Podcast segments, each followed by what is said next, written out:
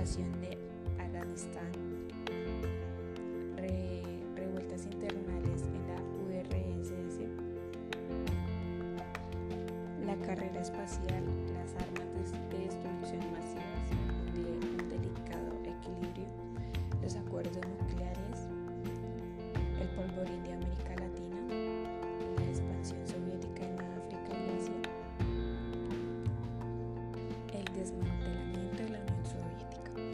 En 1989 comenzó el proceso de desmantelamiento de una superpotencia que había marcado el ritmo del mundo durante más de medio siglo.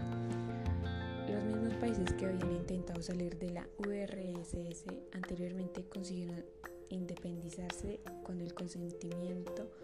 de las alianzas militares desintegraron o incluyeron